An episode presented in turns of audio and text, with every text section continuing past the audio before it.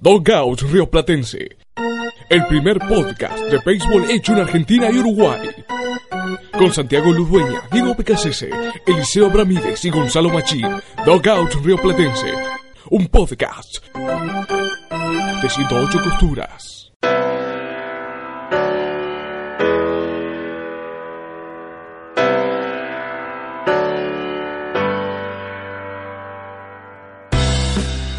Bienvenidos a todos a un nuevo episodio de Dogau Río Platense.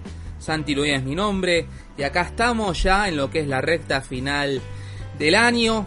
Acá un episodio 100% argentino, ya que Gonza eh, lamentablemente no, no pudo estar con nosotros este, este episodio. Así que ya sin más preámbulos presentamos a nuestros integrantes. Eh, Diego de Casese, ¿cómo estás?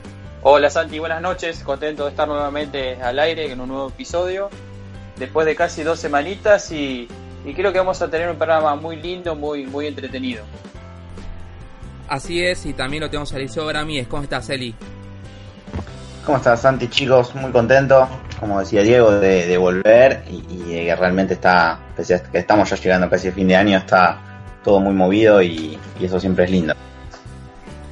Perfecto, y bueno, y, y en este episodio tenemos, después de bastante tiempo, ya que me acuerdo, creo que la última entrevista que habíamos hecho fue a Guido Moniz eh, post triunfo de los gauchos en el sudamericano. Pero esta vez contamos con un invitado de lujo, ya que tenemos a un doble finalista de la Liga Argentina de Béisbol como manager y campeón de la edición de 2017. Estamos hablando de Federico Isbal. Buenas noches, Federico, ¿cómo estás? Hola, ¿cómo andas, Santi? ¿Cómo andan, muchachos? ¿Todo bien? Perfecto. Eh, quiero arrancar preguntándote sobre eh, la última edición de la Liga Argentina de Béisbol, más allá de que lamentablemente eh, no pudieron quedarse con el título. Sí, la verdad que fue para mí una experiencia buenísima porque pude experimentar, digamos, viste que acá el béisbol uno está muy arraigado a su club, conoce a los chicos eh, de toda la vida, son hijos de amigos o, amigos de tu hijo, o bueno, desde chiquito los venís siguiendo y siempre está el, tema sentimental de por medio y bueno, y también de ellos para con uno. Y esta experiencia fue buenísima porque si bien conocí a algunos chicos de Cóndores, este, fue como muy profesional el tema, me, me hicieron mucho caso en todas las, las, eh, las directivas de, del estilo de juego que queríamos imponer, este, había otro, entre comillas, respeto, este, tenían, digamos, otra predisposición para escuchar y hacer las cosas que uno le decía.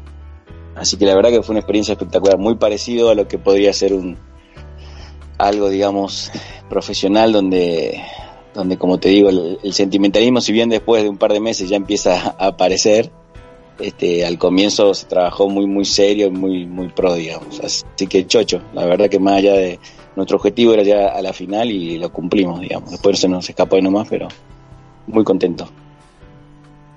Más allá de, que, eh, lo que habías dicho acerca de que eh, aquella primera temporada fue justamente con tu club de origen, con Infernales, y esta eh, ya estando en otro paño como lo es, como, lo fue con Cóndores. ¿Qué diferencias hubo entre las dos primeras temporadas de la Lab? No, mis experiencias fueron diferentes. Como te digo, el otro, Infernal, es el club de mi vida, o sea, de toda mi vida. Conozco a los chicos, de cómo.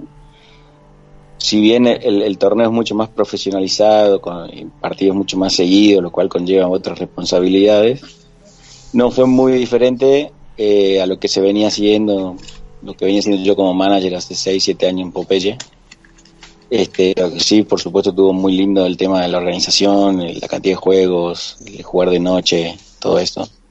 Y como te digo, para mí esta temporada fue diferente. A nivel eh, a nivel ligas, el año pasado y esta, para mí esta fue mejor, mucho más nivel que la anterior, muchísimo más pelotero extranjero, creo que casi 40. El año pasado no creo que haya llegado a 15. Y muchísimo nivel, los mismos chicos nacionales, digamos, este, ya con experiencia el año pasado y, y sobre todo en, eh, a medida que avanza la liga es increíble cómo los peloteros van haciendo ajustes y, se van poniendo cada vez más competitivos, así que eh, esta liga fue para mí muchísimo más nivel que la anterior. Y además estuvo todo mucho más parejo. Eh, fíjate que las dos las dos zonas de por lo menos los primeros puestos se, se, definen en la última fecha, así que no, me encantó, estuvo mucho mejor este, va mejor no, las dos estuvieron buenas, pero creció mucho la liga del año pasado esta. ¿Y tus perspectivas para el año que viene al respecto de, la liga? ¿Vas a continuar? siendo el manager de Cóndores, quizá... Eh, no, no, Santi, le voy a volver a Infernales porque la realidad es que eh, yo estaba en Córdoba por un tema personal y todo el segundo semestre iba a estar en Córdoba y no se me había pasado por la cabeza acercarme a... O sea, tengo, por supuesto, como te digo, tres o cuatro amigos en todos los clubes de siempre, toda la vida. Y se me acercó Fede Tango y me dijo, che, necesitan un manager, este, y como yo iba a estar un, par de meses en Córdoba, eh, decidí quedarme un rato más, un par de meses más todavía y, agarrar este desafío que estuvo, como te digo, por suerte lo agarré porque estuvo muy bueno. Pero el año que viene volveré con Infernales. Hay que ver cómo hacemos, que está Gabriel Sanzó, Cachete, que tomó mi lugar este año. Y entre los dos seguro que vamos a estar manejando el año que viene. encima también eh, Cachete, si no me equivoco, también va a estar involucrado con, la, con los gauchos eh, el próximo año, más teniendo afortunadamente el desafío de, los Panamericanos de Lima. Claro, eh, Cache es el número 2 creo de, de, Rolando Arnedo, así que bueno, pero eso es antes de la liga, el, el Panamericano. Así que ya para después de Lima va, vamos a estar a full para la liga, la liga argentina. ¿no? Y, eh, ¿Alguien tenía algo más para preguntar? Eh, no algo más, digamos, sí. Porque ni, ni Diego ni Liceo aún preguntaron, así que... Yo, quería consultarte algo, Federico, saliendo un segundo de lo que es Liga Argentina, hablabas mucho de, lo que es eh, Popeye para vos como club, eh, saliendo un poco de lo que es Liga y lo que es como el, presente, ¿cómo fue que llegaste a a Popeye, cómo es tu, tu, conexión, digamos, tu historia un poco con el, con el béisbol. Mira, te cuento, yo empecé relativamente tarde a jugar al béisbol, a los 11 años. Tenía un amigo que es el más grande de, de los Costa, que son una familia famosa de, de beisbolistas, que está Pájaro, que es mi compadre, digamos, que es el que me llevó, está Marce Costa y Huevo, que ahora es como el referente de la selección, son tres hermanos, yo soy amigo de los tres, obvio, pero Seba fue el que me llevó el más grande a los 11 años, me llevó eh, a Popeye y, bueno, y de ahí me, como decimos en Salta, me transformé en un opa béisbol, eh, respirar béisbol todo el día, vivíamos en el club. Y tengo después más grande, ya a los 19 años me fui a Córdoba, viví 10 años en Córdoba, por eso también tengo tanta gente conocida allá y allá jugué para la Salle en ese momento con el Topo del Orsa y la verdad que beisbolísticamente me arraigué muchísimo. Yo siempre jodo y digo que, entre comillas, me considero beisbolísticamente cordobés, porque mi etapa como jugador más, más, la que más disfruté y donde más exploté fue ahí en Córdoba con el topo. Y volví a Casa Alta, medio, me volví a Popeye, medio no había no encontré a mis amigos de que dejé y bueno la verdad que no, no volví a jugar más al béisbol. Y como a los 7, 8 años de haber vuelto me fueron a buscar los chicos de la edad de cachete, de huevo que eran generaciones que yo había entrenado de chiquito con los cuales seguíamos en contacto toda la vida y me, invitaron a manejar junto a Ale Pérez los mayores y eso habrá sido hace 7, 8 años atrás y bueno desde ahí volví a arraigarme a Popeye digamos después de haber estado alejado un, tiempito. Pero así fue mi historia y mi, y mi pasar en el deporte hasta ahora. Diego, ¿tenías una pregunta? Eh, yo, si les parece bien, vamos a empezar, ya que está hablando de, de su historia, eh, con el tema de, la analítica y la sabermetría. ¿Cuándo, ¿Cuándo empezaste? ¿Cuándo te empezó a gustar? Y, y en qué año la empezaste a aplicar? Si ya fue en, eh, o, acá en Cóndores? No, yo de toda la vida soy fanático de los números. Desde que me, desde que me explicaron lo que era el average, eh, nada, me volví loco, qué sé yo, le da a mi hijo ahora 15 años, eh, yo jugaba en juniors y llevaba en una hoja cuadriculada eh, todos los, mis, números personales, digamos, eh, los anotaba en un, en un cuaderno, llevaba toda mi estadística personal, bateando a la derecha, a la zurda, contra tal, contra el otro. Después más grande empecé a, ir más grande y ya los chicos que yo entrenaba, viste que en general los chicos de 17, 18 años de cada club entrenan los infantiles, hacía lo mismo, me había creado un, un, campo de béisbol sobre un corcho en ese momento eh, para clavar los jugadores, moverlos, era siempre fui fanático, digamos. Y después, cuando ya estuve en mi época más de jugador, así, no sé, entre los 20 y los 27, medio que mm, me alejé el tema porque no tenía nada que ver con el coachar y ya después cuando retorné, ya retorné con el iScore también súper fanático, creando algunos taberas eh, míos, digamos, para calificar características de jugadores. Eh. No, siempre fui muy fanático, me gusta Bielsa, ¿viste? Son así súper táctico. No sé si sirve o no, pero es como a mí me gusta, o sea, me gusta pensar que si voy a perder hice todo, todo, todo posible para, para que no suceda, digamos, no me quede con ningún recurso por usar.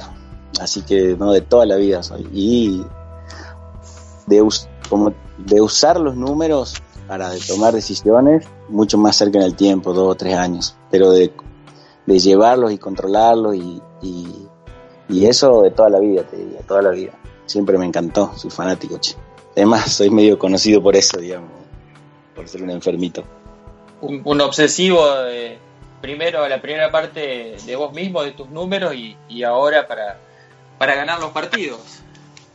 Sí, tal cual, sí, sí, me encanta, che. Como te digo, si no me sale no me importa, pero eh, usé todas las herramientas que pude recopilar eh, para tratar de ganar, digamos, no, me quedé con nada.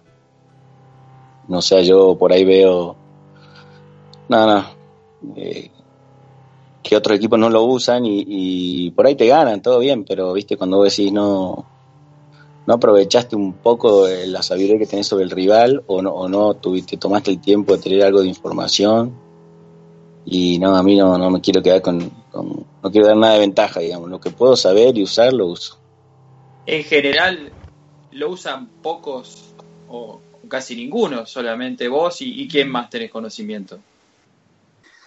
Y ahora es como, ¿sabés qué ha pasado? Que hasta ahora no lo uso nadie, la verdad, o en la liga recién después de que nosotros empezamos a hacer los shifts, que se llaman, viste, shifts defensivos, posicionar a los jugadores en otro lugar. Eh, sobre las últimas fechas, eh, qué sé yo, algunos equipos lo usaron para uno o dos bateadores puntuales nuestros, yo vi. Eh, pero nadie más lo ha usado y yo creo que, empezó a usarse a partir de que, de que un loco lo empieza a usar, digamos, ¿viste? Y con los nueve bateadores rivales eh, también yo creo que tus jugadores te van diciendo, che, el loco este enfrente mueve a todo el mundo. Eh, hay que, o los mismos coaches deben decir algo parecido tengo que hacer, porque si no, no sé. Me parece que viene por ese lado, ¿viste? De, que todos empiezan a aplicarlo eh, a partir de que uno empieza, ¿viste? Y, que lo hace de, esa manera que hicimos nosotros, de como te digo, los nueve jugadores, teníamos nueve shifts en el lineup. Entonces, bueno, ellos empezaron como a scoutear y sobre los finales, las, qué sé yo, las semifinales y la final, sobre uno o dos jugadores tenían un shift preparado. Eh, yo, pero bueno, supongo que tiene que ver con eso, con que te ven hacerlo y viste y como que queda quedas medio como si no lo haces, te estás como quedándote atrás, qué sé yo, no sé, así lo veo yo. Sí, te cuento, te cuento una anécdota. Yo me enteré cuando íbamos eh, al camping en, eh, el sábado en la semifinal que le ganaste justamente a Infernales. Nos llevaba Nano Pérez y nos contaba Martín Costa y a mí y un par de chicos más todo este tema y él eh, decía contento, no, no, vos sabés que nos posiciona y la pelota va ahí la cantidad de, outs que sacamos eh, viene con con el papelito y, nos dice vos te tenés que parar acá con este, con este, es impresionante y la bola va donde nos dice él y, después recuerdo que nos bajamos del auto vos estabas preparando los cartoncitos para tus jugadores del infield. Eh, eh, tal cual fue así. Es, eh, hiciste como una revolución en Cóndores con, todo esto. Sí, como te digo, lo bueno que como también no tenía, estaba dedicado 100% a, a Cóndores, no, no, estaba trabajando ahí en Córdoba, eh, tenía tiempo de hacer todas esas cosas. Y sí, aproveché y como sabía que me iban a dar mucha bola, eh, porque estaban a disposición y con muchas ganas y las cosas no venían saliendo y bueno, sí, teníamos un cartoncito en el uno en primera base, uno en tercera base, que manejaban a su compañero de al lado, y uno en centerfield. Y con todos los bateadores rivales, los movimientos que tenían que hacer. Así que sí, es verdad que un par de veces nos salía bien y un par no, varias veces nos salía bien, otras no, pero hay que ser consistente, como decía Rana el otro día acá en Salta, que bueno, justo la organización de él es como este la, la que más pregona los shifts, así que él dio todo acá un, una, una charla y una guía de que el nuevo béisbol se juega así. Y bueno, y él decía que hay que ser persistente. Pusiste todo en determinada posición y, te metió una bomba al otro lado, bueno, hay que seguir. Si uno tiene fe en lo que está haciendo. Así que algunas veces fallamos, pero pero fuimos consistentes y muchas veces nos salieron las cosas bien. Los mismos rivales decían, guacho, me pusiste a, qué sé yo, a Nano 20 metros a la izquierda y me agarró justo el lineazo del hit and run, qué sé yo. Eh, estuvo bueno. La verdad que me sentí que las cosas nos salieron y que la gente se dio cuenta que habíamos trabajado. Así que bueno, estoy chocho. Sobre, especialmente sobre lo que tiene que ver con los shifts, pero con todo lo que es eh, la parte estadística en general, eh, algo que ya desde que veníamos hablando hace un par de semanas con, con, Diego y con los chicos que nos contaba todo esto, ¿cómo si bien ahora cambió un poco en lo que es Liga Argentina contra lo que suele ser el, torneo de cada una de las ligas o de las asociaciones, ¿cómo combatís, digamos, el hecho de que muchas veces quizá las muestras que tenés sobre cada bateador, la cantidad de turnos que tiene, eh, de bateadores rivales, más que nada quizás, son chicas como para... Eh, ¿Cómo haces para decir, bueno, esto voy, voy a confiar en esto a 100%? Eh, en este número, por ejemplo, o en esta tendencia, o no tanto en esta, porque en definitiva este bateador lo vi pocas veces, o, tenemos pocos turnos eh, vistos eh, como para tomar las decisiones, especialmente respecto a, lo que es el shift. Sí, mira, te cuento. Nosotros en Popeye desde el 2014 tenemos el iScore. Usamos iScore todos los juegos de los nuestros que participamos. Eh, y como en la Argentina, digamos, hay 10 clubes de béisbol, eh, yo tengo, qué sé yo, de cada jugador de Dolphins, por decirte, no sé, casi 300 turnos. Eh, más allá que los jugadores van mutando en 4 o 5 años, eh, siempre tuve el scouting de cada uno de los últimos 20 juegos, ponele, y lo usábamos para, para la selección de picheos, para saber cuándo dar una base por bola intencional, si venía atrás tal cual persona, si salía el robo, si salían los primeros picheos, ese tipo de información lo usamos y no hacíamos shift.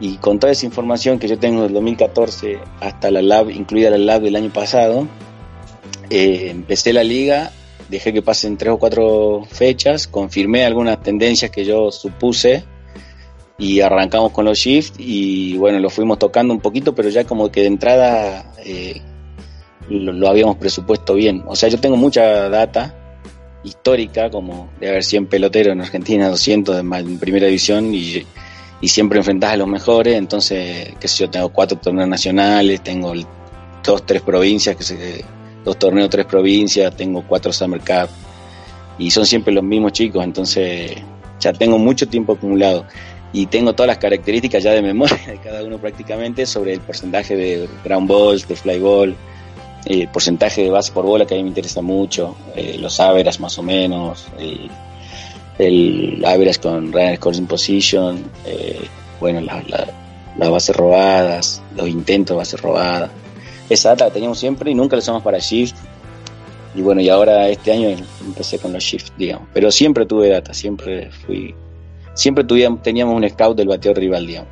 Lo usamos para el tema de los picheos por ejemplo, sabías que era un tipo que teníamos también mucho énfasis en cuánto duraba la cuenta de cada jugador. Entonces, tipos que tenían muchas cuentas de uno o dos lanzamientos, que si yo abríamos con bolas, con bola o, tiros muy parecidos porque sabíamos que iba a abanicar, y ese tipo de cosas. Y e, esta vez hice, hice planteé un shift de entrada, lo corroboramos en dos o tres fechas y, ya quedó uno y como se siguió dando, hemos cambiado uno o dos shifts nomás de, todos los que teníamos. Pero siempre tuve muestras grandes, estadísticas para poder aplicar, digamos. Y recién decías, por ejemplo, te interesa mucho el, porcentaje de base por bolas, dijiste el average más o menos, te quería consultar qué estadística quizá de las no tan comunes, digamos, eh, o por lo menos comunes de las que cuando salen los por ahí las, las estadísticas de un torneo no figura o figura, pero por ahí no se la mira con tanta atención normalmente, a cuál vos sí le, das bastante peso y le prestas bastante atención. Y todos los que escuchen esto se van a reír porque todos saben que soy fanático del de, golpeado, del hit by pitch. Entonces yo tengo estadística propia cada jugador de la suma de los hit by pitch más la base por bola, el porcentaje, digamos, cada aparición al plato que suceden esas dos cosas.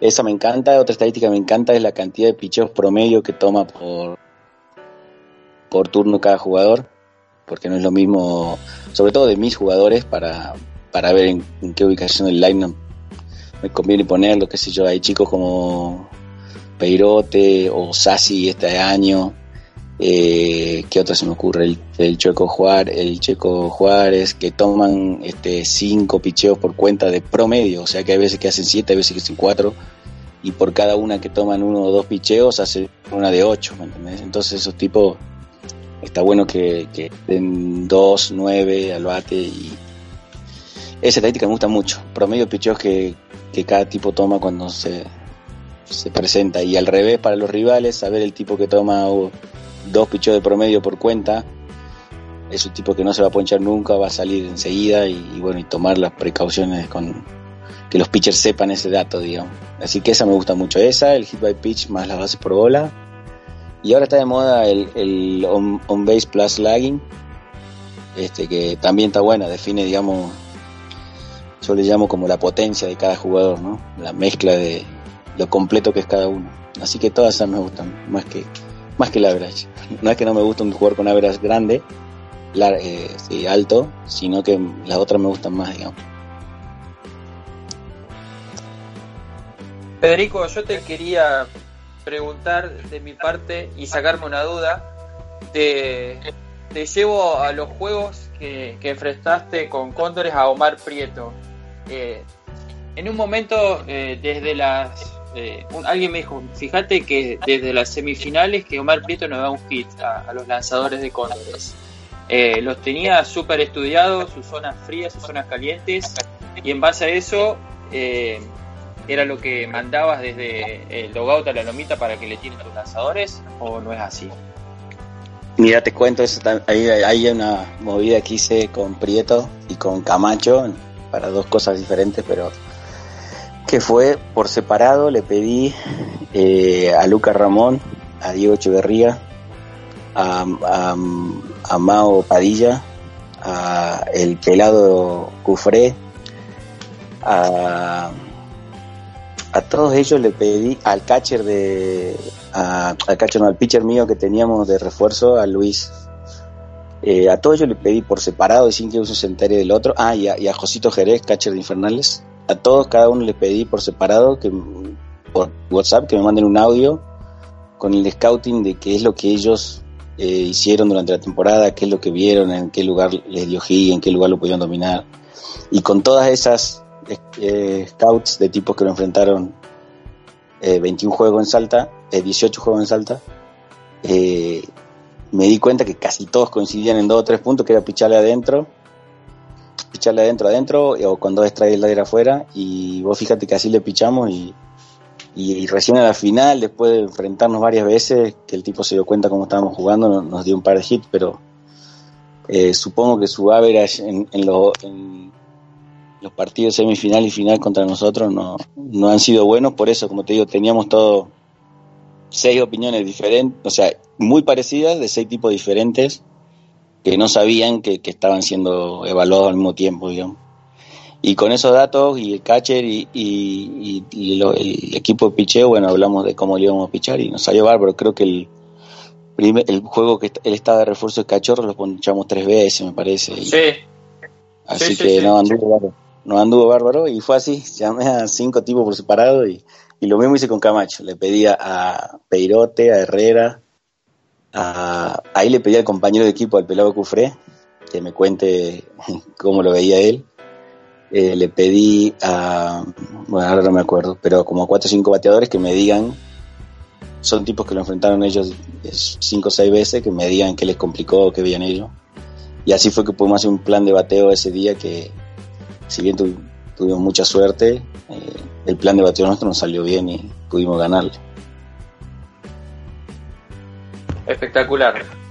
Saliendo un, segundo quizá de lo que es la, parte estadística, este año en Cóndores quizá algún jugador con el que te hayas sorprendido para bien, sacando uno, uno sabe que hay un par de, nombres eh, muy importantes ahí, pero quizá algún eh, algún nombre más joven o que quizá la temporada pasada eh, no había estado en tan buen nivel y esta temporada te llevaste una, una grata sorpresa. Y la verdad que medio de todos en general, porque eh, para mí, el, o sea, Benja Pardo tuvo una temporada espectacular, el Cache Carrillo, pero bueno, no estuvo el año pasado. Todos anduvieron bien, por ahí lo que más sorprenden que tuvieron una super temporada son eh, Nano Pérez. Este, y bueno, como te digo, Benjamín, me, mis jugadores favoritos, digamos, me van a matar los otros, pero esta temporada era en Benja Nano Pérez y Gonza Cabanilla. Y bueno, y como yo le digo, jugador franquicia, que es el Chueco Juárez, que es un amigazo y super player. Así que ellos cuatro son como los que más me respondieron, más que me sorprendieron. Nano sí me sorprendió porque era pitcher y bueno, lo hicimos jugar al outfield y batear y metió como cuatro jonrones y, y en momentos clave. Así que eh, ellos cuatro son los que más me sorprendieron o que mantuvieron lo que yo esperaba de ellos, digamos. Y, por otro lado también quiero decir que me, encariñé mucho con ellos. La verdad que estoy, me cuesta desapegarme todavía. El otro día estaba en Nacional acá y jugaba Córdoba Salta y individualmente hinchaba por, por mis jugadores de, Cóndores, digamos, que iban al bate. Así que no, no, todos los chicos agradecerles. Y después un montón de chicos jóvenes que anduvieron bien, el Topito Lorza, Diego Torres. Este, todos cumplieron todos hicieron el trabajo que tenían que hacer, algunos estaban para más, pero hasta donde llegaron cumplieron y, bueno, contentísimo, la verdad. Eh, como sos fanático de los números y, bueno, de lo que estuvimos hablando recién, eh, te quería preguntar si también sos un poco de los managers tradicionalistas, porque recuerdo a ver, que mandaste un toque de sacrificio a Carlos Sassi también en una semifinal, una de las semifinales, no recuerdo si era contra Águilas o contra Infernales, que tenías hombre en primera y segunda eh, sin, sin outs. Eh, ¿Te puedes definir como un tipo que, cree en las dos cosas o ese toque lo mandaste porque era una situación que creíste que era necesaria? Porque viste que por ahí eh, los sabermétricos y demás eh, no les gusta desperdiciar outs en, toque de sacrificio y, todo eso. Sí, es un combo. Eh, a mí me gusta tratar cada partido y cada torneo en o sea, con características particulares. Pero puntualmente en la situación que me decís, por ejemplo, eh, es en realidad es una, una, aplicar los números, porque Sassi batea menos de 100. Eh, y tenía como cuatro sacrificios hechos y me pareció desperdiciar al mejor tocador. si tengo el mejor tocador al plato, no hay algo, puedo poner dos, dos carreras en ya anotadora. Un tipo que batea menos de 100, eh, no, lo dudé. Incluso él, no sé si te acordás, tocó con dos strikes. O sea, sí, con dos strikes tocó, sí. Dos strikes que cualquier manager no lo, no lo hubiera hecho volver a tocar. Yo al revés confié en él porque sabía que era el mejor tocador. Y de nuevo, con dos strikes para que me dejar batir un tipo que tiene 90, tenía más chance, en promedio, tengo más chance que me haga un buen toque con dos strikes a que bate un hit con dos strikes. Entonces, no, no lo dudé nunca. Cuando vi que se hacía el, el prevenido, ya el toque, ni, ni tuvo que mirar en la seña, digamos, por supuesto la vio, pero... Este, Sabía lo que se veía. Pero es una mezcla de, de, tener, hay que ver los scores también, no, no tiene que ver mucho, me parece, con lo tradicional o no, eso. Tiene mucho que ver el score, el estado del juego, quién batea, qué situación viene el pitcher. yo me fijo mucho eso antes de ponerle también hice tocar a, Juárez el turno siguiente a que metió un jonrón. Eh, y, y me salió bien, digamos, o sea, y pero también porque yo sé, sabía cómo venía el bateador que venía atrás, eh, sabía que el Chuecos metiendo, es uno de esos tipos que le gusta tocar y, siguen su estima sigue subiendo y su, eh, para él es lo mismo tocar bien que meter un jonrón, ¿entendés? Esos tipos que, que de los recursos se les gusta tener muchos recursos, entonces la verdad que como te iba, analizo todo en ese momento. Y bueno, pero sí me acuerdo que algunos me dijeron estás loco si tocar el jonronero en el siguiente turno, pero bueno, no hay que olvidarse que era el segundo bate, no es que Sí. metí un jonrón, ok, el primero de la liga, o sea, no va a venir otro atrás. ¿no? Así que bueno.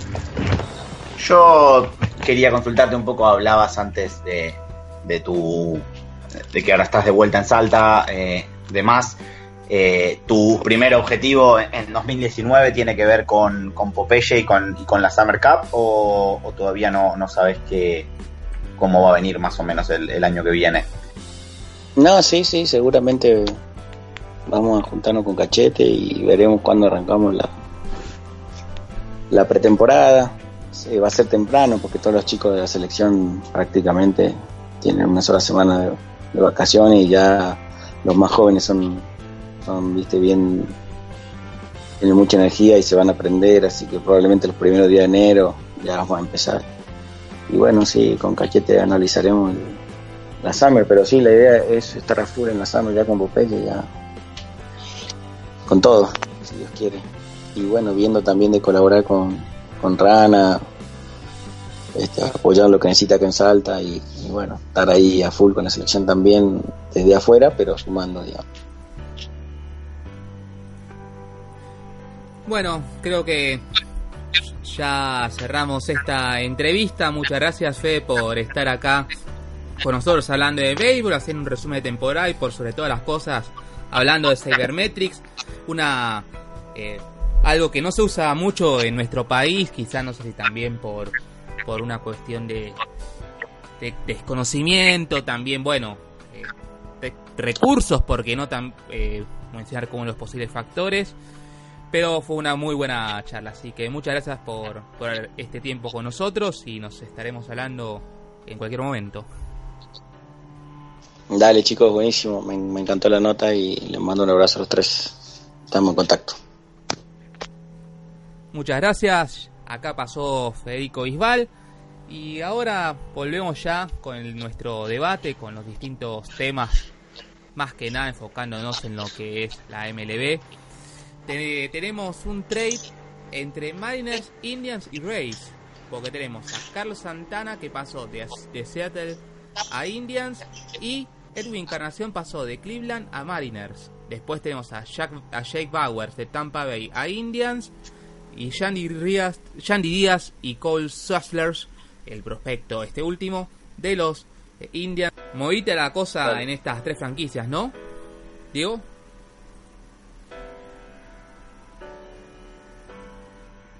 Sí, la verdad que eh, me sorprendió por así decirlo, pero no tanto. Eh, cuando se hizo el primer cambio, o sea, cuando los Phillies mandaron a, Santana a Seattle, la mayoría de los especialistas dijeron que, que Santana ni iba a llegar a ponerse el uniforme. Y bueno, eh, pasó así, que Jerry Dipoto lo mandó a Cleveland, vuelve a Cleveland donde jugó los primeros seis años de su carrera. Cleveland manda a Edwin Encarnación, que está en su último contrato, y eh, su año de contrato, y eh, creo que eh, bajar su, su payroll, su presupuesto, eh, sin intentar perder calidad de, jugadores. Y bueno, además Cleveland recibe a Jake Powers, un, un casi novato que el año pasado vio varios juegos eh, en el outfield en la primera base. Y eh, los Tampa Bay Rays reciben a, a Yandy Díaz, un, prospecto cubano eh, y que está que juega en tercera base y, y bueno me parece que el gran ganador son los indios de Cleveland porque Santana vuelve a su casa eh, Seattle eh, yo creo que no se va a quedar por mucho tiempo con Encarnación tal vez pueda llegar a empezar la temporada regular pero en julio eh, un bate como el de Encarnación, cualquier equipo contendiente seguramente lo querrá. Y Tampa sigue sumando, perdió un prospecto o un jugador que, era un buen prospecto y que tenía que afianzarse y dos casi prospectos. Yo creo que, si me, me, apuras un poco, Cleveland como dije ganó. Eh, Tampa se mantuvo competitivo porque no perdió ningún jugador importante. Y eh, bueno, Seattle le sigue lo que lo que empezó esta, esta temporada baja, eh, limpiando, limpiando jugadores, eh, limpiando dinero y en plena reconstrucción. Eliseo. Sí, eh, a lo agrego a lo que decía Diego, que, mm, que en algún momento a, esto de que no se sabía si Encarnación iba a tener el uniforme de los Mariners, porque en definitiva va un poco no, es que va contra el plan de, de Seattle de, bajar el payroll, porque en definitiva es un gasto bastante más chico que el que tenían, el que se están, el que se están comprando contra el que están sacando encima, pero se especulaba con que justamente el mismo Encarnación se podía mover a Tampa en algún momento. Veremos, queda realmente mucho, mucho tiempo y, eso creo que, sería lógico, sería lógico también incluso para, para los Rays. Eh, interesante, creo que que en el caso de Bowers hay quizá un poco más de expectativa de lo que se ven en sus números. Jugó un poco más de media temporada en su primera temporada en grandes ligas para, para los Indians.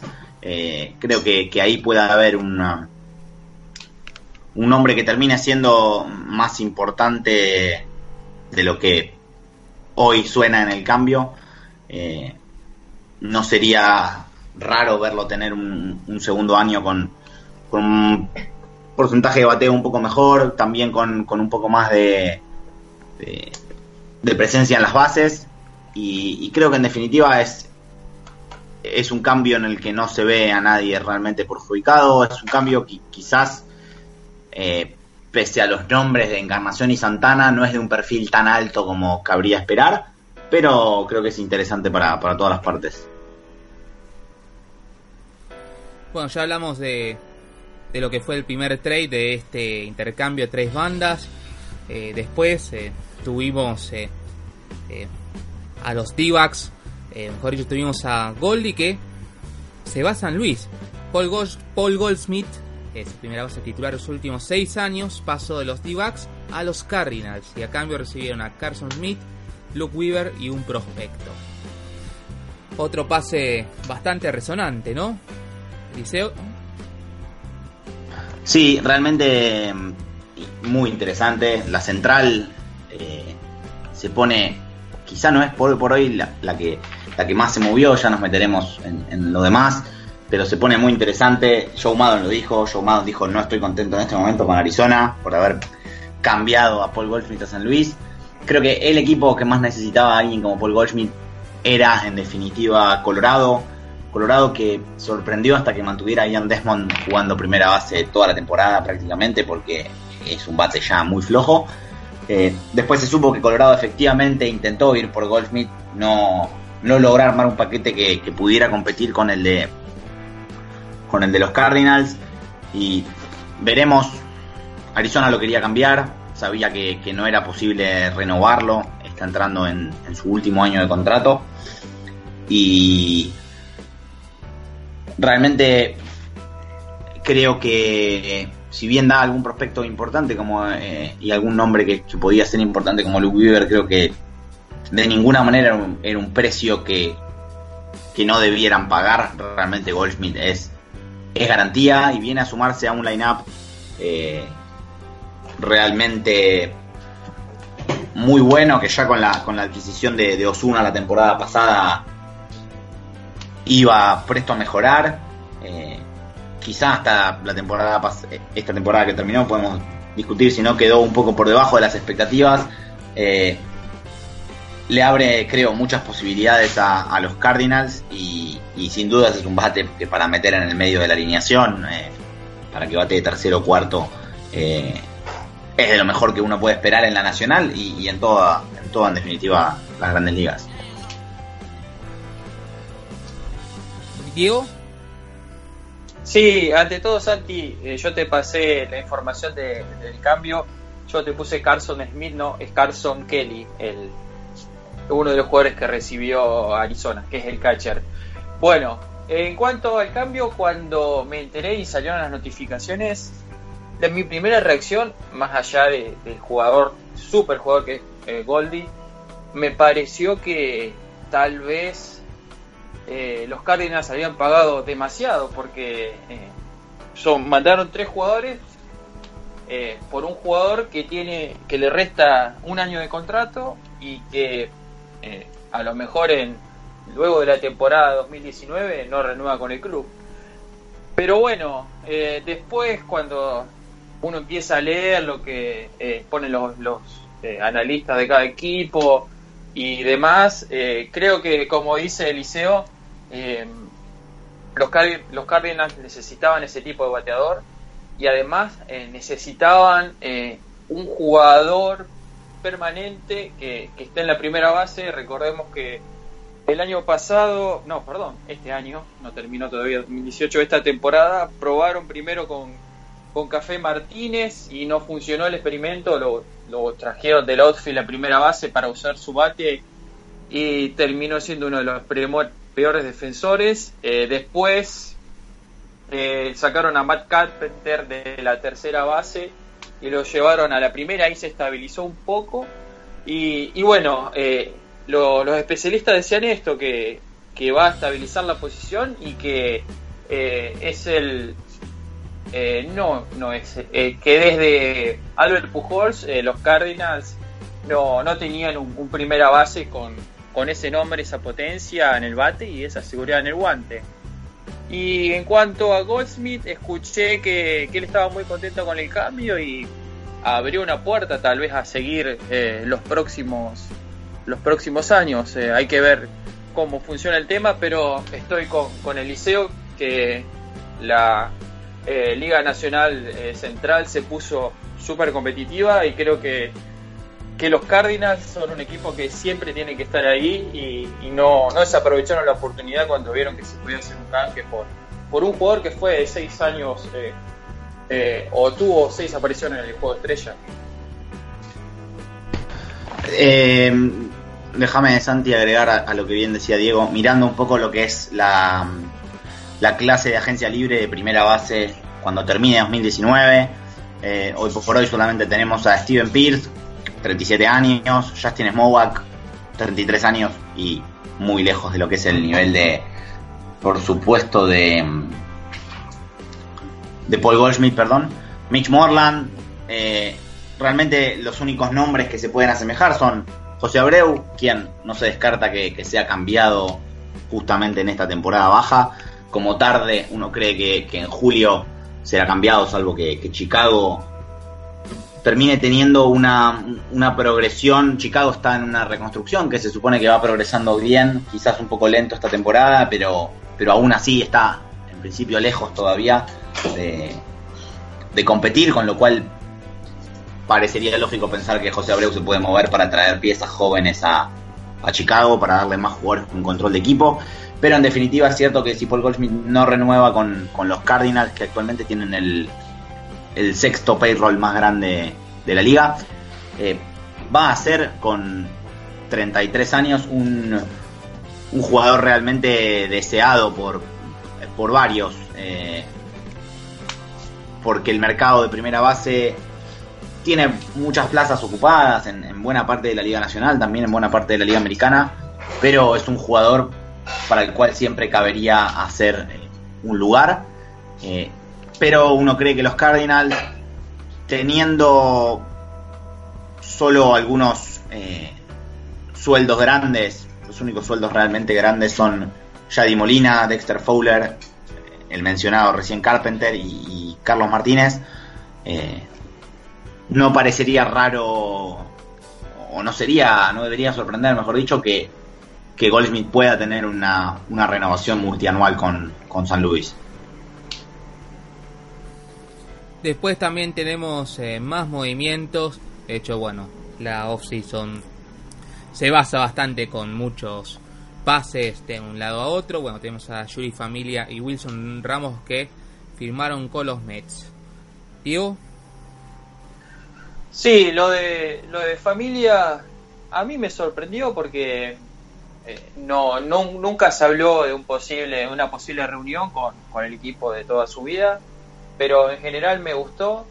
Si me preguntás, eh, tal vez eh, me hubiese gustado intentar con Joe Kelly, porque no porque firmó con, por menos dinero, pero tal vez por lo que brindó el último año, año y medio desde que Boston nos pasó el bullpen pero sin dudas eh, los Mets lo conocen a familia desde que lo firmaron en la República Dominicana, así que no, no quisieron experimentar nada con Joe Kelly, eh, fueron a lo seguro, le dieron un contrato de 3 años y 30 millones, y lo de Wilson Ramos, eh, que se confirmó hace un par de horas, terminó definitivamente con la novela del eh, JT Real Muto de los Marlins a los Mets. Eh, hace dos semanas que se viene hablando lo que piden los Marlins, eh, los jugadores que quieren, que querían a cambio de, su catcher, de lo que podían ofrecer los Mets, que los Mets decían que no querían entregar a,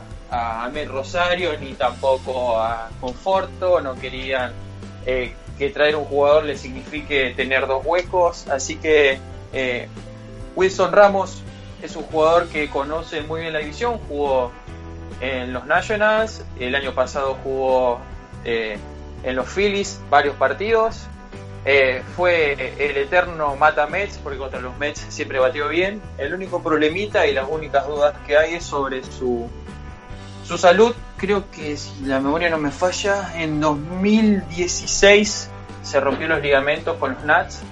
Y bueno, eh, se recuperó en Tampa Bay y donde lo hacían descansar como bateador designado. Hay que ver cómo, cómo maneja Nueva York ese tema, el tema del descanso para Ramos. Pero en líneas generales creo que, que, son dos, dos, muy buenos jugadores y que los Mets eh, se están armando bien. Creo que se va convirtiendo en la, en la división más interesante. Eh, primero porque cabe tener en cuenta que seguramente sigan llegando nombres o cambios. Eh, y por otro lado, por lo que cambió de 2018 a 2019. Eh, los Mets, los Nats siguen buscando competir pese a, pese a lo que ha sido la seguramente baja de, Harper y, lo que eso le implica. Pero creo sin dudas que, es interesante. Sabemos que, un poco la, el interés de todos o, de varios equipos que buscan un catcher están en, ir a sacar a Real Muto de, de los Marlins. Los Marlins parecen esta vez estar tomándoselo con calma y no deshaciéndose de piezas como pareció en algún momento con Stanton eh, o, con Christian Yelich. Eh, entonces queda a ver qué va a pasar con, con JT Real Muto, pero a lo que es intentar escaparle a eso si, el precio es muy alto, había dos opciones quizá lógicas en el, en el mercado, tres. Eh, una Yasmani Grandal, pero creo que implica el mismo problema de, plata, digamos, que JT Remuto, eh, o mejor dicho, si bien no implica pagar un cambio, implica darle un sueldo importante al cubano. Entonces, eh, las dos opciones más lógicas que vienen detrás de eso son una Wilson Ramos, la otra Martín Maldonado, en un perfil mucho más defensivo. Eh, hace un par de días se había, se había leído justamente que que si los Mets quedaban fuera de, la busca por Real Muto o si elegían bajarse, eh, preferían una opción más pensada en la, a, la, ofensiva que a la defensiva. Por eso creo que es una, una buena firma, un buen fit en definitiva para los Mets, el, de, el del receptor ex eh, Washington. Y, familia, en definitiva, es traer a alguien que, que conoce Clubhouse, Quedará ver qué rol se le da a familia en la octava y en la novena entrada. Ha mostrado. Eh, varias veces ser bastante endeble. Eh, en Oakland, en definitiva, en lo que era la búsqueda de la postemporada, tuvo un rol bastante menor. Lanzaba la sexta, la séptima. Eh, situaciones de no tan alto leverage, por así decirlo, porque justamente estaba cargado de buenos brazos ese, ese, bullpen. veremos qué rol toma en, en Nueva York pero era una opción conocida y mucho más barata que el, por ejemplo, mencionado recién por Diego, Joe Kelly. Continuamos con nuestra ruleta de, de trades. Eh, bueno, tenemos a Joe Kelly que va a los Dodgers. eh, Diego. Santi se cortó, ¿no? Sí, se cortó, se cortó. Bueno. Y tenemos también a Joe Kelly que fue a los Dodgers. Diego y Eliseo. Eh, sí, Santi, la verdad que pensé que Joe Kelly iba, iba a renovar con Boston y, también se leía por ahí que, Boston eh, quería retenerlo, quería mantener eh, la mayor cantidad de piezas posible que, ayudaron al, campeonato, pero bueno, Kelly eligió Los Ángeles, también justamente hace un rato leía que uno de los factores que puede haber influido es que viva 45 minutos del Dodger Stadium, así que tal vez priorizó estar en casa y que también eh, le gustó el proyecto que tiene Los Ángeles, que va a seguir con, un equipo competitivo. Y ya en la parte deportiva, eh, como dije antes, eh, Joe Kelly, desde que asumió que no va a ser más abridor y que que puede ser útil desde el bullpen hace un año y medio, dos tal vez, eh, cuando en Boston lo mandaron al bullpen, eh, se transformó en un jugador muy efectivo y creo que viene de su, mejor año, de este 2018 fue buenísimo, de, grandes presentaciones en la, en la postemporada y para los Dodgers implica eh, un brazo más para ayudar a, a Kenny Jansen. Además, tal vez como, como un seguro, porque recordemos que Kelly Jansen se operó por segunda vez de, un problemita de corazón. Se vieron posteos en las redes sociales que ya estaba entrenando, haciendo un poco de bicicleta, pero bueno, eh, me parece que, Los Ángeles, eh, por las dudas, abrió, el paraguas por si Jansen no llega a tiempo o puede tener algún inconveniente o una recaída. Eh, creo que, que, es un buen movimiento y son creo que también como familia, tres años y veintipico millones, eh, estaba, ahí eh, el, dinero y los años en, el rango que, firmó familia con los Mets. Arranco, justamente estaba buscando el número exacto porque no recordaba, son tres años, 25 millones, eh, 8 millones y, moneda por año. Eh, creo que había en definitiva algo que, iba a ser un poco inevitable, que es que Joe Kelly de cierta forma iba a estar un tanto sobrepagado por lo que fue su postemporada. Eh, en definitiva, su temporada regular fue eso, regular. Es alguien que generalmente tiene problemas de, control. Eh, es difícil no verlo eh, cargarse de base por bolas generalmente. de hecho, su temporada regular esta, 2017, con un puñado más de entradas, perdón, 2018, con un puñado más de entradas que 2017, eh, fue peor, en menos efectividad, si lo vemos desde era FIP, era ajustada, eh, prácticamente en cualquier número en lo que se lo vea, 2018 fue un paso atrás para Joe Kelly. Eh, creo que el problema va a ser si los Dodgers esperan de Joe Kelly lo que se vio en, en postemporada y especialmente en Serie Mundial, porque ese no es eh, Joe Kelly. Ese sí fue en realidad Joe Kelly la temporada pasada, pero fuera de eso no, no lo ha sido nunca. Eh, este año fue un lanzador en el promedio. Eh, y queda ver, por ejemplo, en qué en qué rango de dinero van a quedar realmente los, los buenos relevistas, porque creo que quedan hoy por hoy en la mesa varios relevistas mejores que, que Joe Kelly, algunos de mejor recorrido y otros de mejor año 2018 quizás, que les falta más recorrido para confirmarlos. En este segundo grupo pienso, por ejemplo, nada Motavino. Eh, pero queda, sabemos en el caso de Kimbrel, que está buscando algo que promedia 16, 17 millones por año, por lo menos, y, que sea por seis temporadas. Pero ¿qué queda, por ejemplo, o, cuál va a ser el precio de mercado para, por ejemplo, David Robertson, que es mucho más contrastado y un, y un mucho mejor lanzador y relevista que, Joe Kelly. Robertson achicó él mismo su mercado de alguna forma, diciendo que quiere estar cerca de su casa. Eh, pero sin duda eh, va a ser mucho más codiciado de, lo que fue, por ejemplo, Joe Kelly. Creo que está un tanto sobrepagado, nada grave, y era un poco inevitable. Quien lo quisiera iba a tener que hacer esa apuesta porque la, imagen reciente de, de, la Serie Mundial, en definitiva, es, es muy fuerte. Después también tenemos a Diane Kittler a San Diego. Continuamos con el repaso de trades. Sí, eh, viene a aportar experiencia a, a un equipo joven, a, a dos super prospectos. Eh, va a ser el mentor de Luis Urias y de Fernando Tati Jr. Es lo que, lo que se pudo leer. Me parece que los mejores años de Kickler quedaron la mayor parte en Texas y alguno que otro en Detroit. Pero es, es un jugador que puede ser productivo, lo demostró eh, en la Serie Mundial, dio, dio, un par de hits, bueno, cometió también un, un error grosero, pero eh, me parece que la idea de la gerencia general de los padres es eh, tener un jugador de experiencia para, para ir acomodando a los chicos que vienen pidiendo pistas a, a dos de sus grandes prospectos.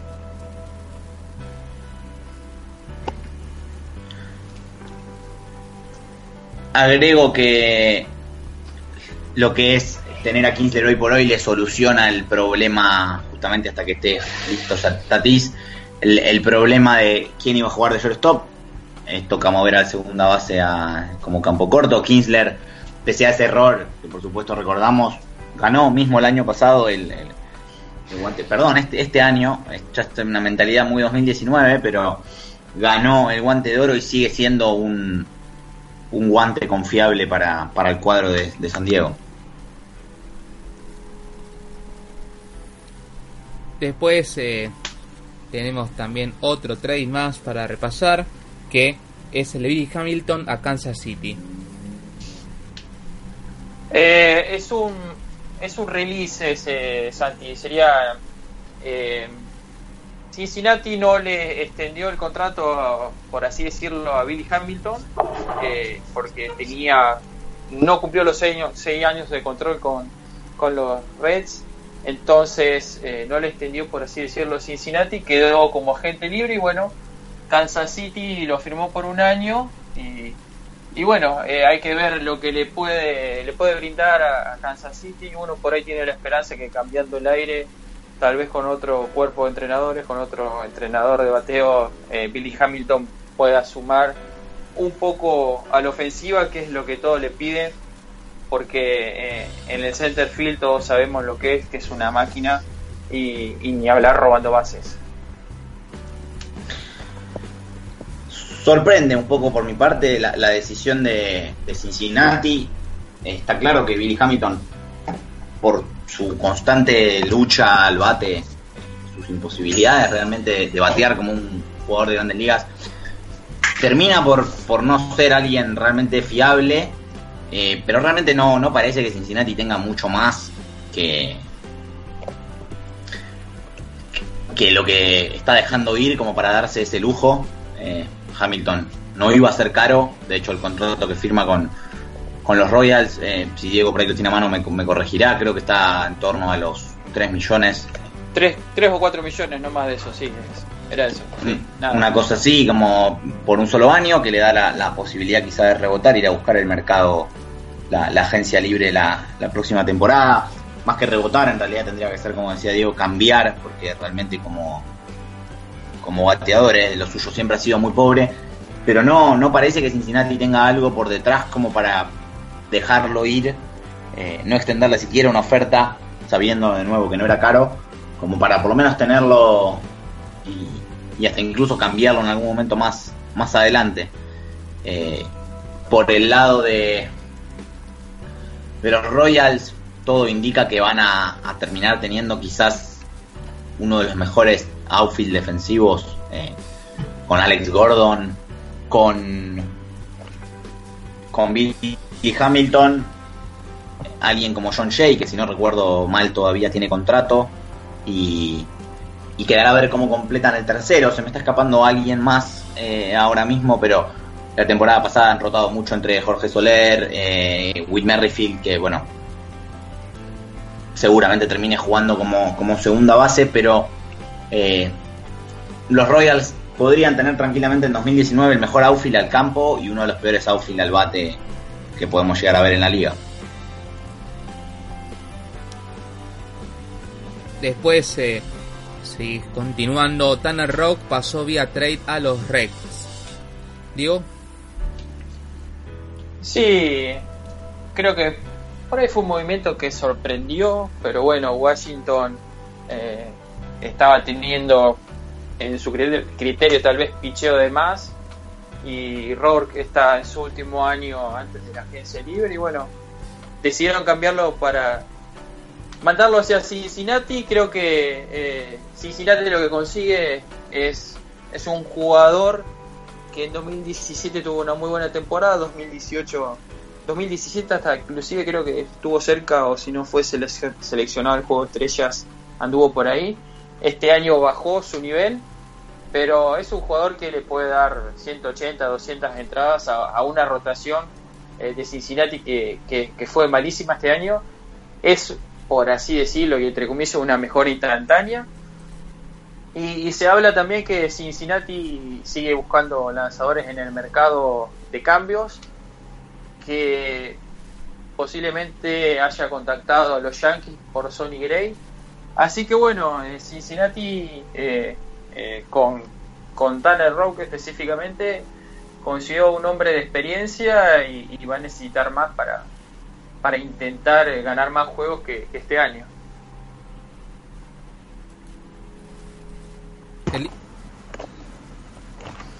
Tanner Rourke viene de dos temporadas bastante regulares en, todo el sentido de la palabra, eh, ha estado más o menos en lo que es el promedio. Como bien decía Diego, es alguien que te puede dar un montón de entradas. En 2016, bien decía Diego, no fue al, Juego de las Estrellas, pero sí tuvo varios votos, terminó número 10 eh, en la votación del Cy Young de la, de la Nacional. Y esa temporada lanzó 210 entradas y luego de eso lleva dos años consecutivos de tirar 180 entradas.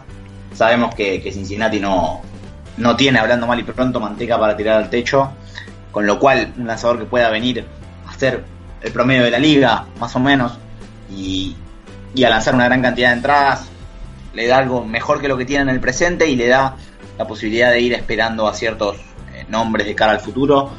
Eh, recordemos que Cincinnati se hizo con Matt Harvey en algún eh, llegada a la mitad de la temporada pasada, con lo cual quedará a ver si Harvey no ha estado mal, pero si tiene una mejoría real, qué, nivel consigue y, mejora un poco un Cincinnati que igual está muy lejos de, todo hoy por hoy. Eh, y donde no se descarta aparte que, se mueva alguna de las piezas importantes del bullpen, como el caso de, de Raíces Iglesias. Charlie Morton firmó con Tampa Bay. Diego. Me encanta ese, esa firma de los Reyes la verdad que, le va le va a traer, le va a venir muy bien en su rotación. Eh, y si por ahí las cosas no salen como, como Tampa espera, va a tener un hombre que, puede poner en el mercado en julio y, conseguir prospectos. Yo creo que eh, Tampa, calladito, calladito y con, con el opener ya bastante desarrollado para la temporada que viene, eh, va, a ser muy competitivo y, me parece que, Charlie Morton eh, está recibiendo merecidamente eh, su, su, paga por dos años muy buenos con Houston. Eh, cuando se pasó de Pittsburgh a, Houston pasó sin pena sin, ni gloria y bueno, se consagró en la Serie Mundial con Houston en 2017 y en 2018 que tuvo fue increíble, fue de ensueño y justo en su año eh, previo a la agencia libre vimos a un jugador que eh, le subió su promedio de la recta por varias millas y, en muchos casos tocó la eh, casi las 100 millas por hora. Interesante la firma de Morton, creo, por varias cuestiones. Primero, Diego hablaba del opener Eh, creo que, que Tampa lo, lo, va a poder seguir usando y va a tener a la vez un poco menos de necesidad, con lo cual lo poder manejar mejor. Porque hoy por eh, hoy. El, perdón, Eli, sí. yo sí. leí un par de declaraciones de, de Cash, Kevin Cash, y ellos decía que iban a seguir con la estrategia del opener, que lo de Charlie Morton no cambiaba lo que hicieron este año. Tal vez, como eh, decís vos, lo van a hacer. No, no, es que no, es que no sé si menos, pero yo lo que pensaba justamente cabe imaginar que hoy por hoy tiene tres buenos lanzadores, eh, abridores, Tampa, con esta firma. Glasnow un poco está todavía por, por contrastarse, obviamente, por supuesto, Blake Snell y Charlie Morton. Eh, justamente en lo que pensaba es, lo va a poder usar como de cierta forma con más comodidad, porque es algo que elija usarlo también los días que les toque abrir a, a ellos tres, o por lo menos a Morton y a, Snell. Cabe pensar que no lo hará, o, por lo menos que Snell va a salir desde la primera entrada. Eh, Morton seguramente también. Creo que a, eso quería apuntar con menos necesidad, con el hecho de que lo, va a poder usar, si así lo requiere, eh, dos de cada cinco días o tres de cada cinco días, que es un poco menos de lo que quizá precisaba el año pasado, que detrás de, Blake Snell no había tanto para confiar eh, en lo que era materia de abridores. Entonces permite manejarlo de, de otra manera porque eh, si vas por un solo nombre, eh, por, por, un solo opener, eh, no es lo mismo hacerlo trabajar cuatro días seguidos que solamente dos. creo que, mejora obviamente a la rotación abridora y mejora también al uso que se puede hacer de, esa herramienta con la cual Tampa exploró tanto la temporada pasada y, y va a ser muy interesante porque es llevarlo a, a, cabo al curso de una temporada en la que se puede esperar que Tampa gane más juegos que este año y, y compita quizás eh, más duro por llegar a la postemporada, más allá que está en una división complicada. Eh, pero sí, apuntaba justamente a eso, me parece que va a ser interesante ver eh, usarlo compitiendo y más como posibilidad que a veces como necesidad, porque hoy por hoy podemos decir que tiene un excelente abridor, un muy buen abridor que llega en Charlie Morton y un buen abridor que todavía está por verse si, si puede dar incluso un paso adelante como Tyler Glasnow. Y después va a ser interesante ver a Morton, si no me equivoco, es el primer lanzador abridor de esos que, que le vimos una drástica mejora en Houston, que vemos salir de Houston. Vamos a ver qué sucede. Eh, Houston venía trabajando mucho con lo que tiene que ver con spin rate y, y con otro tipo de analítica. Eh, levantó sospechas en algún momento. En definitiva, la sospecha solamente de Trevor Bauer, que hay que ver también cuánta entidad cabe darle. Eh, fuera de eso, seriamente va a ser interesante ver a Charlie Morton, quien revivió o mejoró muchísimo su carrera en Houston, verlo fuera de Houston. Y en definitiva, lo que se esperaba, un contrato de dos años, porque quedan ciertas dudas con su operación. Eh, nadie se iba a atrever a darle una, un tercer año de contrato a, a Morton. Se hablaba de que opciones podían ser algún equipo como Tampa, algún equipo que pudiera quizá no estuviera compitiendo o tuviera un payroll más chico y, y pagara un poco por, por encima, o alguna reunión en Atlanta donde él estuviera hace muchos años, pero en definitiva creo que es un destino más interesante eh, para, para el lanzador. Ya estamos llegando a la recta final de los trades. Eh, otro nombre bastante fuerte. Andrew McCutcheon que firmó con los Phillies. Eh, a mí me sorprendió no la firma, sino lo que pagaron los Phillies por McCutcheon. Eh, tres años y, y 50 millones de dólares. Hoy me parece que Filadelfia pagó un precio muy alto y que no es el precio de mercado de McCutcheon teniendo en cuenta lo que fue su, su última última temporada o vez temporada y media en Pittsburgh y la reciente que, que tuvo con San Francisco y con los Yankees pero bueno eh, Filadelfia tiene espacio en su tope salarial como para lo, pagarle lo que le pagó a, a McCutcheon y, para quizás contratar a, Manny Machado o a Bryce Harper. Pero bueno, eh, no digo que no va a mejorar el equipo porque McCutcheon es un jugador que, le puede aportar muy buena defensa hoy en el jardín derecho o en el jardín izquierdo. Le va a aportar mucha experiencia y su bate, su bate no es lo que fue cuando eh, salió MVP con los Piratas. Pero bueno, yo cuando vi el anuncio me sorprendió el dinero que, que, pagaron los Phillies. A, a mi criterio, demasiado para un jugador que, que ya demostró que está en la curva descendente de su carrera.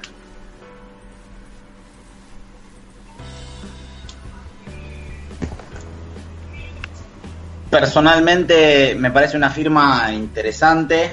Eh, la forma en la que está, estructurado el contrato hace difícil pensar que lo puedan mover eventualmente. Eh, este año 2019 va a cobrar 10 millones, el próximo van a ser 17, en 2021 van a ser 20. Sin, em, sin embargo, ya la opción del club, la opción de 2020 es una opción del club que que incluye una cláusula de salida de 3 millones, con lo cual pueden salirse con relativa facilidad del contrato de McCutchen. Y creo que lo interesante va a ser, en los Yankees jugó muy poco, en definitiva sumó apenas eh, un poco más que, que 100 turnos al bate, pero lo hablamos cuando empezábamos este año y, firmaba con los Giants, que era una decisión que, sorprendía un tanto porque después de, de tres temporadas increíbles en, Pittsburgh, eh, que fueron especialmente 2013, 2014, 2015, en 2016 había dado un paso atrás bastante grande. Eh, en 2017 había vuelto a levantar, pero en definitiva PNC Park es uno de los eh, estadios más complicados para los bateadores. Y, y de ahí se fue a San Francisco, que tampoco es un, un estadio muy amigable para, para los bateadores y especialmente para los bateadores de, las características de McCutchen, con lo cual eso había sorprendido y, bueno, en su movimiento a los Yankees solo jugó 25 juegos, eh, pero realmente sus números no, han sido para nada malos.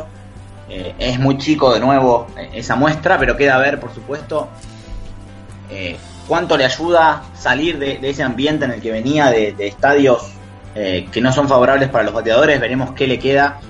Eh, la realidad es que recién va a cumplir 32 años y, y los Phillies tienen una posibilidad bastante sencilla de salirse de su contrato en, en 2020 y quedará a ver porque justamente parece difícil pensar que McCutchen en 2021 valga los 20 millones de dólares que se le pagaría si, si se mantiene en, en Filadelfia.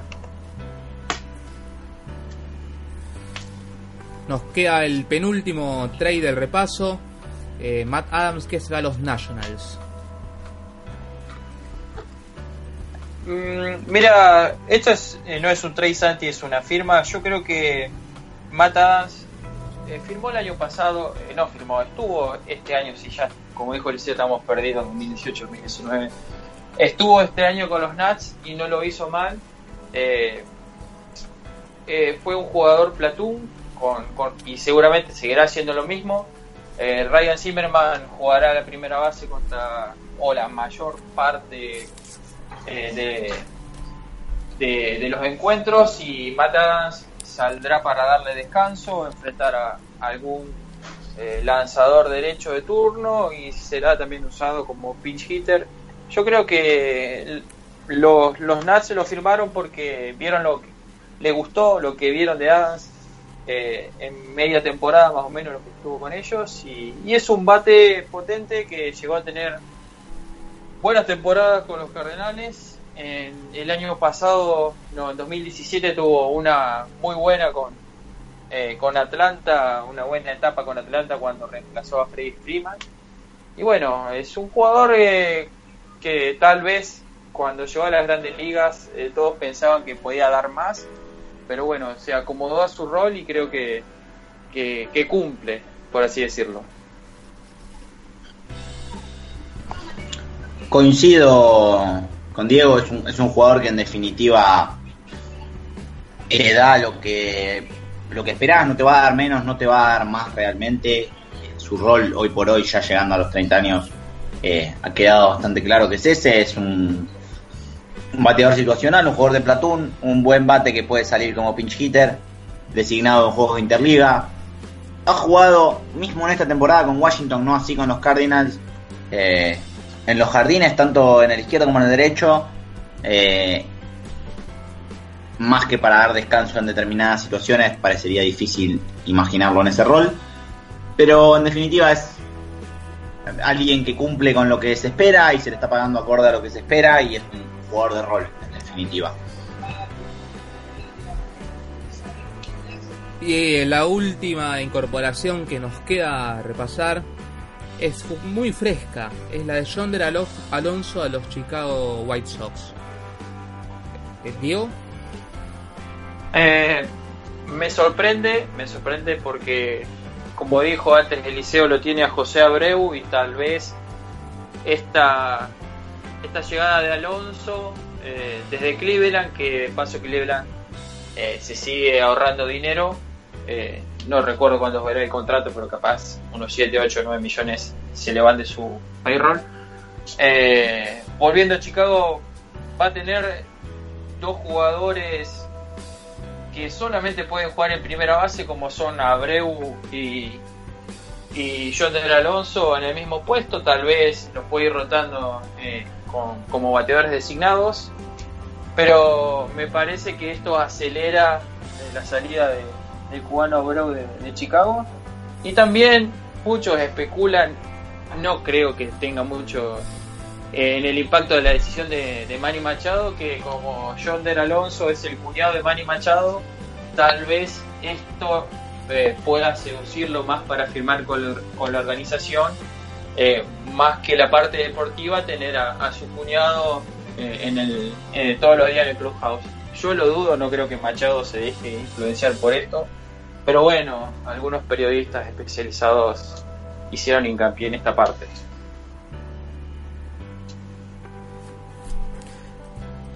Diego, Eliseo. Creo que Alonso con una temporada 2018 un poco más floja lo que fue 2017, la temporada donde en definitiva se dio su explosión, su primera, por ahora única llegada a Juego de las Estrellas y una muy buena temporada en Oakland. Después fue cambiado a un Seattle que, que competía y buscaba llegar a la postemporada, donde anduvo muy bien, especialmente de nuevo eh, jugando en el Coliseo. Eh, su temporada no tiene mucho para, para el recuerdo en, en, Cleveland este año, era su segunda temporada, tercera en realidad, completa, con más de 500 turnos al bate. Tenía una en Oakland, la de 2017, repartido entre Atléticos y, Mariners, y ahora 2018 con Cleveland. Lo que le quedan son dos años de contrato, 8 millones para 2019, 9 millones para 2020, que, que es una una opción que depende de, de sus apariciones al plato, en definitiva, que tiene una cláusula de salida de un millón. Eh, creo que es bastante más barato de lo que es el contrato de José Abreu. Eh, cabe esperar entonces que, que la idea de, de, los White Sox cobre fuerza, la de mover justamente a, Abreu, eh, a ver qué, qué, pueden recibir a cambio. Y sí, lo que decía Diego del hincapié que se hizo en, alguna, en algunos medios con, la relación que él tiene con, con Manny Machado y con lo que puede ser su su mm, decisión para sobre dónde jugar la temporada que viene. Eh, una firma no especialmente interesante, pero un jugador por el cual se está pagando en definitiva parecería un precio lógico y, y veremos cómo lo hace en su en su nueva en su nueva casa. Bueno, terminamos ya con el repaso de las firmas y trades y otras yerbas en lo que es MLB. Y así cerramos este episodio de Dogorrio Platense, en donde tuvimos, claro está, la visita, virtual claro está, pero visita al fin y al cabo, de Federico Isbal con esta entrevista que le hemos hecho al inicio del programa. Así que Muchas gracias, Diego. Gracias, Santi. Un abrazo para vos, otro para el liceo. Será hasta el próximo programa. Y, y sí, la verdad que, hoy estuvo muy lindo el episodio eh, con, muchas cosas interesantes. Abrazo grande, Liceo. Un abrazo para ustedes, chicos. Repetir el agradecimiento a, Federico por, por el tiempo y, y, la onda. Y y una, un saludo, un abrazo para un amigo nuestro de la casa que, nos viene escuchando, a, Fernando Apa, que justamente estábamos conversando y, salió el tema. Eh, y ojalá de nuevo la, no sé si la semana que viene, entre fiestas y, demás, pero, pero pronto con lo que puede ser eh, otro par de semanas interesantes respecto, me parece, a agencia libre y, y contratos en general. Así que en nombre de todo ello, todos ellos, digo BKC y Seo Ramírez, más Gonzalo Machín, que esperemos que vuelva pronto, se despide Santi Ludueña. Muchas gracias, nos encontramos en el próximo episodio.